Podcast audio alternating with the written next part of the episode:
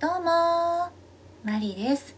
マリの毎日を楽しく幸せに生きるラジオ始めていきます。皆様いかがお過ごしでしょうか？今日は自分責めがやめられない方に向けてお話をしていきます、えー、自分責めがやめられません、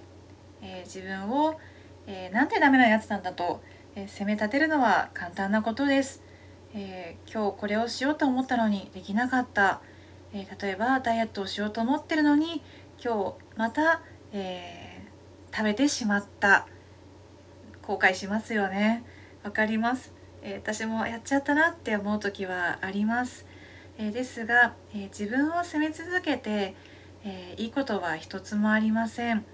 え反省をすることは、えあるかもしれませんがあまり、え時間を有意義には使えないと思います、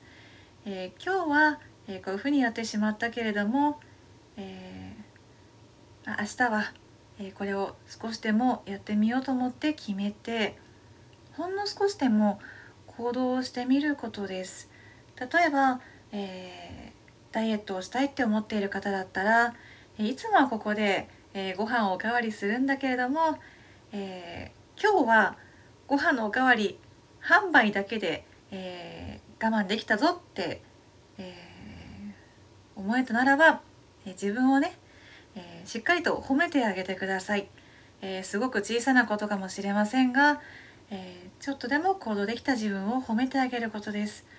大人になってくるとなかなか小さなことを褒めてもらえることってなくなってきます、えですが、えあなた自身の一番の味方は、えあなた自身です、え自分を、えしっかりと褒めてあげて、えそして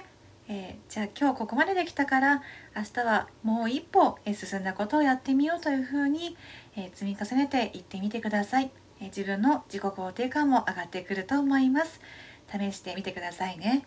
それじゃあまた。